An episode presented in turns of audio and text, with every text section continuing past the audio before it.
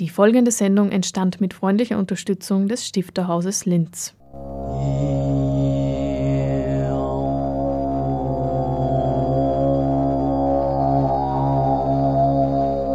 Literatur im Radio.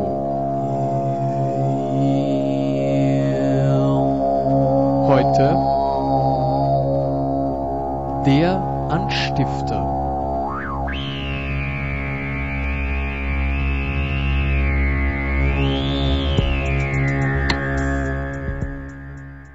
Glaube, dass Bernhard wie wenige andere Autoren es verstanden hat, äh, Themen, die für uns heutige Menschen interessant sind, die uns beschäftigen, äh, in eine sehr einprägsame Sprache zu bringen.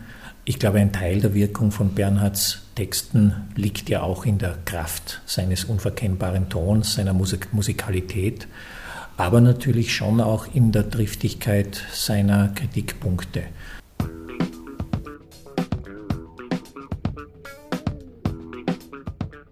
Damit begrüße ich Sie zum Anstifter, dem auditiven Literaturmagazin des Stifterhauses im Kultur- und Bildungskanal von Radio Froh. Eine neue Thomas Bernhard Biografie sowie ein Bilderbuch sind die Themen unserer heutigen Sendung. Am Mikrofon Hannelore Leindecker.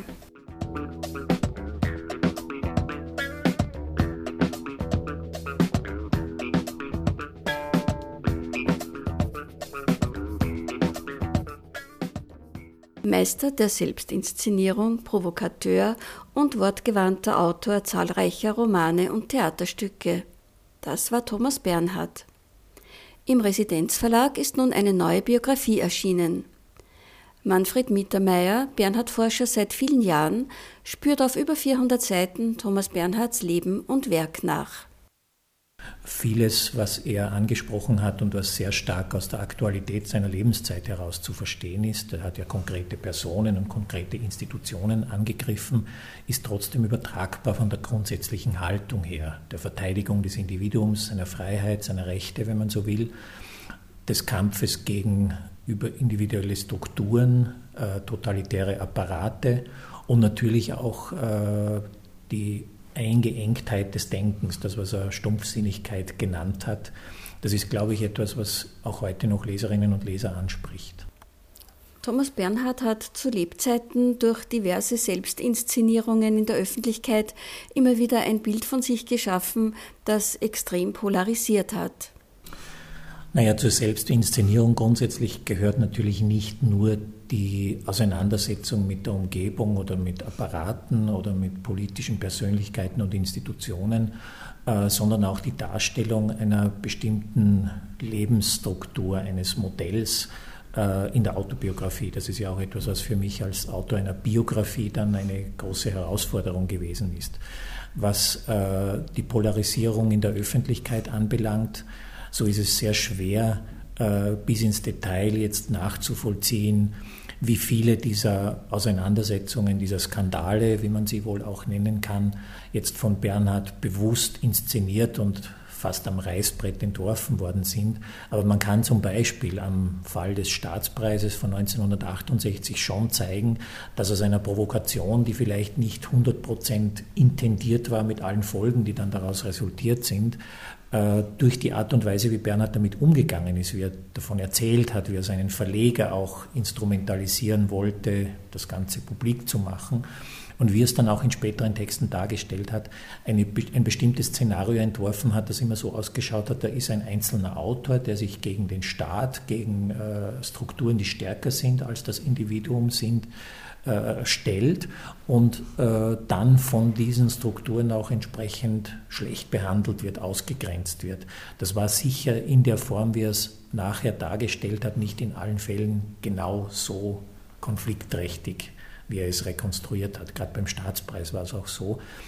Aber er hat trotzdem äh, in den Kern eines Grundkonflikts hineingetroffen, nämlich wie, wie viel kann ein Einzelner öffentlich äußern, wie viel kann ein Individuum von seiner Eigentümlichkeit einbringen, wenn es Apparate gibt, die bestimmte Normierungen vorgeben, die vielleicht eine bestimmte Art zu sprechen vorschreiben und er dagegen opponiert. Der wichtigste Mensch in Thomas Bernhards Kindheit und Jugend war sein Großvater Johannes Freumbichler. In seinen autobiografischen Romanen ist viel von diesem Großvater, einem erfolglosen Schriftsteller, die Rede, der Bernhards Denken wie kein anderer geprägt hat. So wundert es auch nicht, dass der Einfluss des Großvaters eigentlich in allen Werken Bernhards auf die eine oder andere Art zu spüren ist. Ich glaube, dass man das ganz stark in den Dramen spürt, äh, vor allem in jenen Stücken und in jenen Rollen, die dann von Bernhard Minetti verkörpert worden sind, dem großen Bernhard-Schauspieler, von dem der Autor ja mal gesagt hat, in dem hätte er sich selber gefunden. Und ich würde meinen, in dem hat er auch den Habitus des Großvaters wiederentdeckt. In diesen Stücken habe ich den Eindruck, dass er sich mit der Persönlichkeit oder vor allem auch dem Existenzmodell des Großvaters bereits im fiktionalen Raum auseinandergesetzt hat, bevor er dann später in der Autobiografie mit konkreter Zuschreibung auf Johannes Freundbichler dieselben Themen wieder aufgreift. Aber Bernhard hat überhaupt einmal sehr kategorisch gesagt, alle großen Männerfiguren seien der Großvater. Äh, das sind Aussagen, die man immer zu relativieren hat. Wir wissen, dass ein Autor aus vielen Quellen schöpft und dann natürlich auch Figuren zusammenbaut, die unterschiedliche Modelle haben können. Aber das Freundbichlers Modell für ihn so etwas wie eine Basis gewesen ist für die Auseinandersetzung mit Problemen der Kunst, mit Problemen von Individualität, auch mit, mit Polarisierungsszenarios zwischen einem Einzelnen, der nicht in die Gesellschaft passt und so weiter. Auch natürlich mit der Auseinandersetzung mit Krankheit und Tod, das ist auch klar. Äh, das kann man mit Sicherheit sagen. Das heißt also von Frost angefangen, von der großen Figur des Malers Strauch, die ja für viele spätere Figuren auch dann ein Vorbild geliefert hat, bis zu späteren äh, Einzelgängern äh, ist Freundbichler auch eines der Vorbilder, auch, sage ich noch einmal, die Bernhard dann in eine völlig andere und über Freundbichlers unmittelbaren Lebenszusammenhang hinausgehende Thematik gehoben hat. Sie zeigen in der Biografie ja nicht nur den Autor Thomas Bernhard, sondern auch den Alltagsmenschen. Zum Beispiel hat er gerne Karten gespielt oder seine Schuhe, er hatte viele Schuhe, die hat er gerne selber geputzt. Ich glaube, dass man Bernhard für lange Zeit zunächst einmal aufgrund der Bücher, die ja auch ein wenig den Eindruck vermitteln, da schreibt jemand sehr autobiografisch, da ist der Autor auch äh, direkt hinter den Sprachrohren seiner Figuren zu vermuten als eine ganz negative, düstere Figur gesehen hat. Bernhard hat das ja auch selber beklagt. Also da hat es Prägungen gegeben wie Untergang Hofer und Alpen Beckett und Menschenfeind. Und es war Bernhard selber angelegen, dem ein anderes Bild entgegenzusetzen. Äh, und die äh, Bücher vor allem auch, etwa das Tagebuch von Karl Ignaz Hennetmeier, der Bernhard ja zehn Jahre lang sehr genau begleitet und beobachtet hat, haben dann schon lange vor meiner Biografie darauf hingewiesen, dass er zum Teil auch äh, sehr banale Aspekte des alltäglichen Lebens geliebt und genossen hat. Also dass er sicher nicht nur der Mensch war, der sich in Bibliotheken verschlossen hat und stundenlang nur sich mit den großen Geistern der Weltgeschichte beschäftigt hat, sondern dass er einfach gern gegessen hat, dass er gern geblödelt, Spaß gehabt hat in Runden, die er stundenlang unterhalten konnte, wenn ihm danach war. Das ist sicher nicht äh, die einzige Existenzform gewesen wiederum, aber eben auch ein wesentliches Element seines Lebens. Und viele Zeitzeugen haben auf diese für seine Leserinnen und Leser anfangs überraschenden Aspekte dann auch hingewiesen. Und man hat einen anderen, vor allem auch einen widersprüchlichen Bernhard zu sehen begonnen. Dieser Widerspruch zeigt sich ja auch, dass er einerseits sich sehr zu den Leuten in seiner Umgebung hingezogen gefühlt hat, andererseits aber auch sehr viele Kontakte zum Großbürgertum und zur Aristokratie hatte. Mhm. Naja, er schreibt ja in der Autobiografie im Band Der Keller, wie wichtig es für ihn gewesen ist, von der bürgerlichen Welt Salzburgs, die er im Gymnasium kennengelernt hat und der er sich einfach nicht zugehörig gefühlt hat, von der er sich ausgegrenzt äh, gefühlt hat, wie wichtig es für ihn also war, dann in der sogenannten Scherzhauser Feldsiedlung, wo eben Menschen aus anderen sozialen Milieus, Menschen am Rande der Gesellschaft und auch mit großen existenziellen Problemen gewohnt haben. Da habe er sich plötzlich aufgehoben, geborgen gefühlt, da hätte er das Gefühl gehabt, so etwas wie Bedeutung zu haben, für andere Menschen wichtig zu werden. Auch das ist natürlich in seiner kategorialen Darstellung äh, Stilisierung, das wissen wir, aber es ist was dran. Also er macht sich dort auch zum Sprachrohr dieser Menschen am Rande der Gesellschaft, über die er dann auch geschrieben hat in seinen Gerichtsreportagen im Demokratischen Volksblatt, deren Tragikomödien des Alltags, wenn man so will, er dann auch immer mit einer gewissen Sympathie beobachtet hat und die in seinen Büchern dann auch wieder auftauchen. Wieland Schmidt betont ja auch, dass ihm einfache Dinge, auch einfache Formen des Lebens sehr nahe gewesen wären und dass er durchaus jetzt nicht äh, eine allzu äh, abgehobene Form des Existierens angestrebt habe. Auf der anderen Seite haben ihn aber dann Aristokraten fasziniert als eine Schicht, die früher einmal in diesem Land prägend gewesen ist. Bernhard hat, ja, hat, sich ja intensiv auch mit dem alten Österreich auseinandergesetzt, nicht nur in nostalgischer Form keineswegs, aber eben mit einer Zeit, die ein völlig anderes Österreich auch geistig dargestellt hat, etwa auch mit jüdischen Figuren in seinem Werk, eine kulturelle Tradition, die ja in diesem Land brutal ausgelöscht worden ist für einige Zeit und mit unabsehbaren Folgen. Und diese aristokratischen Existenzen haben ihn wohl fasziniert von ihrer Lebensform her. Auf der einen Seite eine bestimmte, auch geistige Art zu existieren, aber gleichzeitig auch mit ihren Marotten und mit ihren Eigenheiten. Denn äh, da gibt es auch sehr exzentrische Charaktere, die er dann auch in seinen Werken aufgegriffen hat und zu Figuren umgestaltet hat. Und das hat natürlich wiederum in sein grundsätzliches Existenzmodell und in den Kosmos seiner Literatur hineingepasst. Bernhard war ja nie verheiratet und hat auch nie mit einer Frau zusammengelebt und zu seinen Lebzeiten hat man eigentlich wenig darüber gewusst. Sie schreiben da also sehr interessant äh, von seinem Frauenbild oder wie er sich die ideale Frau, die es natürlich nicht geben kann, vorstellt. Naja, da zitiere ich Karl Ignaz Hennetmeier und das Modell, das im Hintergrund steht, ist eben die dem Genie Freundbichler vollkommen ergebene Großmutter Anna Freundbichler. Bei einem solchen Zitat muss man auch wieder den äh, Schalk mitdenken. Also ich glaube immer, dass diese Aussagen einen Kern haben, aber Bernhard äh, spielt natürlich auch damit, denn das ist ein sehr antiquiertes patriarchalisches Modell, das er hier vorstellt. Er hatte eine intensive Beziehung äh, in, in, einem weiteren Sinn des Wortes mit Hedwig Stavianicek, einer 36 Jahre älteren Ministerialratswitwe, die ihn ab Anfang der 50er Jahre stark unterstützt hat, zunächst materiell, aber auch mental. Und die Beziehung ist dann aufrecht geblieben bis 1984, als sie 90-jährig gestorben ist. Äh, das war keine eheähnliche Beziehung, sondern in frühen Phasen gibt es auch Reflexionen zwischen den beiden, ob das vielleicht eine Art mutterähnliche Beziehung gewesen sein mag. Aber die war der Lebensmensch, äh, so schreibt er das in Wittgensteins Neffe 1982, also zwei Jahre vor dem Tod. Er veröffentlicht diese Beziehung gewissermaßen also sehr spät und auch da nicht mit einer konkreten Namensnennung.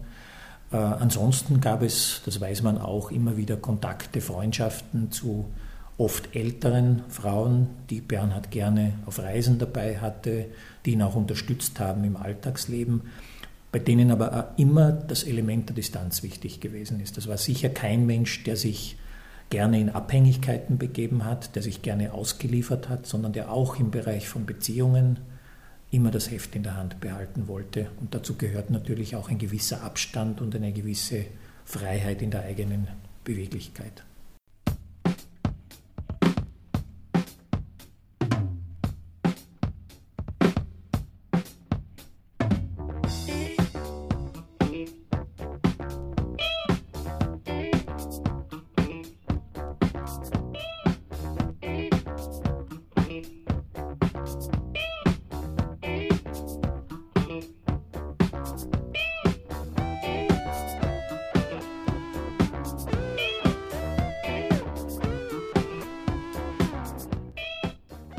Hören den Anstifter, das auditive Literaturmagazin des Stifterhauses im Kultur- und Bildungskanal von Radio Froh.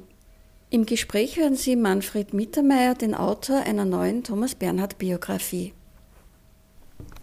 Sie schreiben ja sehr distanziert, Sie äh, beziehen nicht wirklich Stellung, Sie werten nicht in Ihrer Biografie. Aber wenn ich Sie jetzt so als privaten Leser frage, äh, was sind denn Ihre Lieblingswerke von Bernhard und warum? Das wechselt, würde ich sagen. Ich habe meine Diplomarbeit über vor dem Ruhestand geschrieben. Das ist für mich nach wie vor sein komplexestes und interessantestes Theaterstück. Natürlich ist Auslöschung so etwas wie die große Summe von Bernhards Schreiben, der zuletzt erschienene Roman, auch wenn es nicht der äh, als letzter geschriebene war. Das ist ja schon Anfang der 80er Jahre entstanden. Ich bin immer wieder auch fasziniert von früheren Texten Bernhards mein erstes Buch, das ich vollständig gelesen habe, war Ja, und das ist eine interessante Spiegelung von autobiografischen Erlebnissen und natürlich auch wieder einem fiktionalen Geschehen, wenn man so will. Auch eine Hommage an äh, den Realitätenhändler Hennetmeier zum Beispiel. Äh, sicher nicht für mich das zentrale Buch von Bernhard, aber das mich hineingezogen hat und zum Bernhard Leser gemacht hat. Ja, und die Autobiografie natürlich. Also das, das ist natürlich für mich auch so etwas wie ein ganz zentraler äh, Teil des Bernhardschen Schaffens, weil man dort äh, ein, ein Existenzmodell und eine Art und Weise sich darzustellen findet, das nicht nur in die damalige Zeit gepasst hat, jetzt literaturgeschichtlich, denn das war eine Zeit, wo autobiografisches Erzählen plötzlich sehr wichtig geworden ist in den 70er Jahren, sondern das auch äh, bei aller Stilisierung doch sehr viele Zugänge eröffnet zur Persönlichkeit Bernhards. Und wenn Sie jetzt eine Empfehlung abgeben müssten für jemanden, der Bernhard noch nie gelesen hat und als Einstiegswerk, was würde sich da eignen?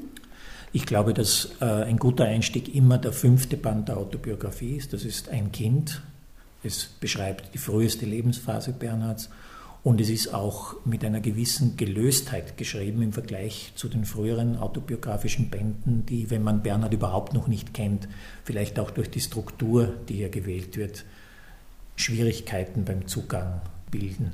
Allerdings sollte man dann schon die ganze Autobiografie lesen, denke ich mir. Und wenn man äh, sie in der Chronologie des Entstehens lesen möchte, dann muss man eben mit der Ursache beginnen aus 1975. Und wenn man so ein bisschen den, den Kosmos Bernhards in, in kürzesten Beispielen kennenlernen möchte, dann ist die Erzählsammlung Der Stimmenimitator aus dem Jahr 1978 auch ein guter Zugang. Das sind kürzest Texte in Prosa, wo ganz viele Modelle aus Bernhards Schaffen äh, zusammengefasst sind und wo er noch einmal zurückerinnert an seine Zeit als Journalist beim Demokratischen Volksblatt, von der er ja gesagt hat, dass dort alles begonnen habe, dass die Wurzeln für sein Schreiben dort lägen. Manche dieser Texte äh, geben vor, aus Zeitungen übernommen zu sein. Es sind natürlich trotzdem erfundene Texte, auch wenn sehr, sehr häufig auf reales Bezug genommen wird. Und da kann man Bernhard auch in einer sehr komischen Weise, nicht nur den ganz düsteren Bernhard, glaube ich, ganz gut kennenlernen. Morgen am 4. Februar stellt Manfred Mittermeier seine neue Thomas Bernhard-Biografie im Stifterhaus vor. Manfred Mittermeier, Jahrgang 1959, hat Germanistik und Anglistik studiert und lehrt seit 1984 an der Universität Salzburg. Seit 2012 ist er Leiter des Literaturarchivs in Salzburg und seit 2013 Co-Intendant der Rauriser Literaturtage.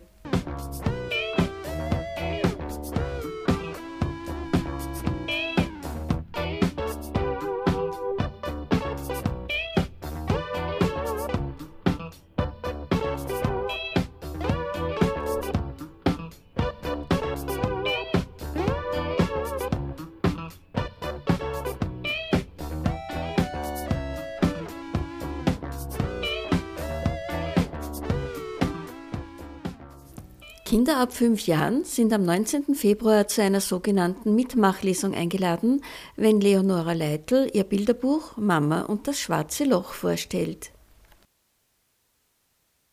Ähm, ja, eine Mitmachlesung ist so, äh, dass ich aus meinem Buch ähm, was erzähle, was vorspiele, Teile daraus vorlese und die Kinder können äh, insofern mitmachen, dass ich sie immer wieder was frage oder dass sie eingebunden sind oder sie können manche Sachen äh, erraten. Und am Schluss nach der Lesung äh, werden wir alle miteinander was zeichnen. Das Buch, um das es geht, heißt Mama und das schwarze Loch. Mhm. Und da geht es um Burnout. Ist das nicht ein ungewöhnliches Thema für Kindergartenkinder? Äh, Kinder sagen das überhaupt nicht, weil also ich habe jetzt die Lesung schon ganz oft gemacht. Und äh, es war noch nie, dass ein Kind jetzt gemeint hat, das ist jetzt arg oder so. Also es geht jetzt nicht direkt nur um Burnout, sondern einfach um Überlastung oder dass man einfach einmal äh, das aufzeigt, was manche Mütter eigentlich leisten. Und die, die Mutter aus dem Buch, die Adele, die ist Alleinerzieherin und die muss ziemlich viel arbeiten und sie hat halt äh, ganz viel Sorgen allein zum Bewältigen. Und ähm, man sieht dann eben auch oft, wie viel an, an manche Mütter hängen bleibt. Und vor allem, es gibt ja auch sehr viele Alleinerzieherinnen und gerade das Thema Burnout, dass das im Kinderbuchsektor total ausgespart worden ist. Äh, Sie sind äh, ja hauptsächlich Illustratorin, Sie sind genau. äh, ausgebildete Grafikerin mhm. und bei diesem Buch haben Sie sich zum ersten Mal an einen Text gewagt. Na, das war eigentlich äh, ja, die aus der Not eine Tugend machen. Ich habe eigentlich äh, gar nicht vorgehabt, dass ich jetzt irgendwie Bücher schreibe oder dass ich Texte schreibe. Ich habe einfach den Text braucht. Und ich habe mir auch helfen müssen. Also eine gute Freundin von mir, die ist Texterin, die hat mir geholfen. Das ist die Petra, Petra Radl, die wird da im Impressum erwähnt. Und meine Lektorin, die Katrin Feiner vom Tiroler Verlag, die hat mir auch sehr geholfen. Und durch das, dass ich diesen Text gemacht habe, bin ich eigentlich erst drauf gekommen, dass mir das lustig ist, Texte zum Schreiben. Und heißt das, dass jetzt äh, in Zukunft, dass Sie da wieder mehr Texte schreiben werden oder ist das eine einmalige Sache? Nein, nein, ich habe mittlerweile sogar schon einiges geschrieben und es ist äh, das nächste Buch, das ich dann eben im Herbst mache, das dann nächstes Jahr im Frühling rauskommt. Äh, da ist wieder Text und Bild alles von mir. Und das wird dann einmal was nicht problembehaftetes, sondern ganz was Lustiges, also was Schönes eigentlich. Es geht um, um Variationen des Glücks. Das heißt, das Glück ist ein Vogel und äh, da, da fragt ein Kind äh, alle seine Mitbewohner, also seine Eltern, seine Geschwister, seine Nachbarn, äh, was für einer Glück ist. Und die erzählen alle, wie sie Glück sehen. Und witzigerweise ist für jeden Glück was anderes. Sie haben ja schon etliche Bücher illustriert. Äh, was ist denn da am Anfang? Äh, zuerst das Bild oder zuerst der Text? Oder wie funktioniert diese Zusammenarbeit zwischen Autor und Illustrator bzw. Illustratorin? Also in der Regel passiert das eigentlich so, ähm, dass man für einen Verlag arbeitet. Also ich zum Beispiel für den Tiroler Verlag und für den Picus Verlag. Und äh, der Autor oder Texter, der schreibt einen Text und gibt ihn dem Verlag. Und wenn der Verlag sich denkt, okay, das Buch könnte man machen, dann sucht äh, der Verlag den Illustrator dazu, wo sie denken, das passt vom Stil her. Und äh, ich habe dann Gott sei Dank eigentlich immer recht freie Hand. Die sagen, magst du den Text? Ich sage meistens ja und dann mache ich einfach die Bilder dazu. Mhm. Und es ist eben so, dass man meistens, was eben die meisten Leute gar nicht wissen, den Autor gar nicht kennt. Und Sie haben ja mit dem Buch Mama und das schwarze Loch den äh, Kinderbuchpreis, den Dixie Kinderbuchpreis mhm. gewonnen. Was bedeutet das für Sie? Ja, das hat wahnsinnig viel für mich bedeutet. Eben der, der, kind, der Dixie Kinderliteraturpreis ähm, der besteht hauptsächlich darin, dass der Illustrator gefördert wird. Also aus quasi Know-how, man kriegt Know-how zur Verfügung. Und das ist eigentlich das, das Allerwichtigste, das man braucht, damit man anfangen kann, weil es ist wirklich wahnsinnig schwierig, da äh, in Österreich Kinderbücher zu illustrieren, dass man überhaupt dazukommt. Mhm. Äh, Sie haben zwei Kinder und ja. Äh, besteht die Gefahr, dass Sie in ein schwarzes Loch fallen? no, also momentan eher nimmer, Gott sei Dank. Aber also ich habe mich jetzt vor einem Jahr selbstständig gemacht und das finde ich, das geht recht gut. Aber ich kenne ehrlich gesagt viele Grafikerinnen, die immer am, am Rande des schwarzen Lochs vorbeischrammen. Äh, ja, also ich nehme mich sehr in Acht vor schwarzen Löchern. Mhm. Vielleicht wollen Sie mit Ihren Kindern oder Enkelkindern diese überlastete Mama Adele in Mama und das schwarze Loch kennenlernen. Dann kommen Sie doch zur Mitmachlesung am 19. Februar um 15.30 Uhr ins Stifterhaus. Die Autorin und Illustratorin des Buches, Leonora Leitl, lebt als selbstständige Autorin und Grafikerin in Grammerstetten. Erst vor wenigen Tagen hat sie erfahren, dass ihr Buch Willi Virus mit dem österreichischen Kinder- und Jugendbuchpreis 2016 ausgezeichnet wird.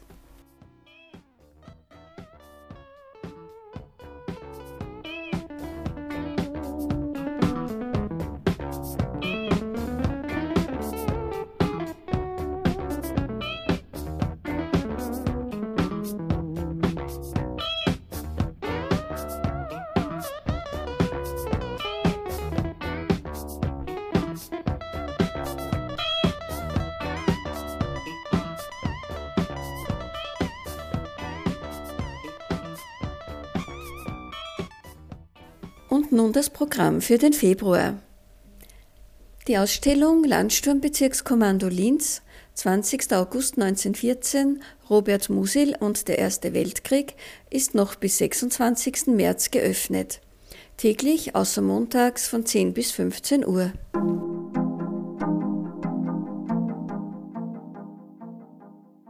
Morgen findet die Präsentation der Thomas Bernhard Biografie statt. Manfred Mittermeier, der Autor, ist zu Gast. Die Biografie ist im Residenzverlag Salzburg erschienen.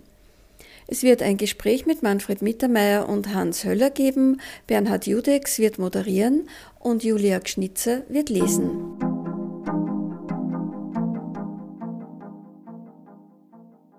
Eine Lesung zum Valentinstag gibt es am 11. Februar um 19.30 Uhr mit Autoren und Autorinnen des Autorenkreises Linz.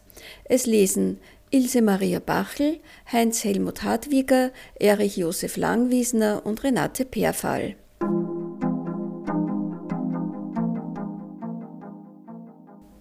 Mit Museum Total geht es am Donnerstag, den 18. Februar um 19 Uhr los. Um 19 Uhr gibt es eine Abendführung durch das Oberösterreichische Literaturmuseum und um 19.30 Uhr findet eine Special Night Lesung mit dem Titel Familiengeschichten statt. Alfred Rauch liest ausgewählte Texte von Adalbert Stifter, Franz Stelzhammer, Richard Billinger, Franz Kein, Marlene Haushofer und anderen. Die Lesung dauert circa eine Stunde und anschließend gibt es ein Gute-Nacht-Getränk im Literaturcafé. Das Literaturmuseum ist an diesem Tag von 10 bis 21 Uhr geöffnet.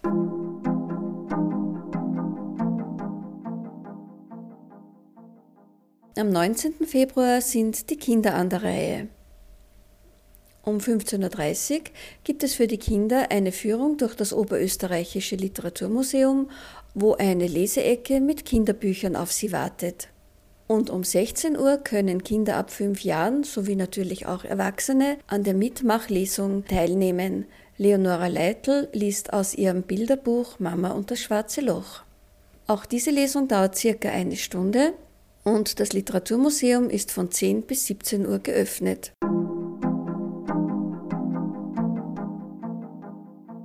Eine weitere Veranstaltung für Kinder findet am 20. Februar um 15.30 Uhr statt. Da heißt es nun zu Besuch bei Familie Stifter, ein Ausflug ins Biedermeier. Ein Museumserlebnis für Kinder ab sieben Jahren und Erwachsene mit Sabine Mitterlehner und Agnes Sergelhuber. Auch diese Lesung dauert circa eine Stunde und das Literaturmuseum ist von 10 bis 17 Uhr geöffnet.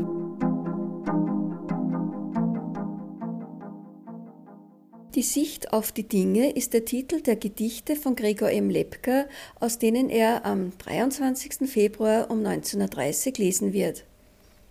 Ebenfalls zu Gast an diesem Abend ist Richard Wall mit Bruchstücken einer Biografie mit dem Titel Feld, Wiese, Apfel, Stadel, Stall, Sau, Pferd, Kuh, Ofenbrot oder Holz. Mit Offset-Farblithografien von Andreas Ortag. Christian Teissel wird eine Einführung halten. Präsentationen von Hans Eichhorn, Angela Flamm, Alfred Kolleritsch, Friederike Mayröcker, Judith Nicker-Pfeiffer, Richard Wall und Peter Waterhaus gibt es am 25. Februar um 19.30 Uhr. Es ist dies eine Lesung des Atta Theater Lesesee mit Hans Eichhorn, Andrea Holz-Darnstedt, Ursula Meyer-Rabler, Alexandra Milner und Erich Weidinger. Die Einführung hält Alexandra Milner. Für genauere Informationen steht Ihnen die Homepage des Stifterhauses zur Verfügung www.stifterhaus.at. Damit ist die heutige Sendung auch schon wieder am Ende angelangt. Sie wird morgen um 8 Uhr wiederholt und steht auf der Homepage von Radio Froh zum Anhören und Downloaden zur Verfügung www.froh.at/kultur. Wenn Sie am 2. März um 17.30 Uhr wieder einschalten, dann sind wir wieder für Sie da. Bis dahin verabschiedet sich Hannelore Leindecker und wünscht Ihnen gute Unterhaltung bei den Veranstaltungen des Stifterhauses.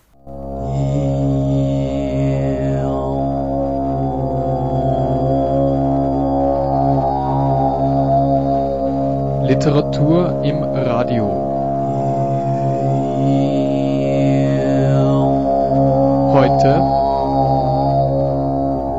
der Anstifter.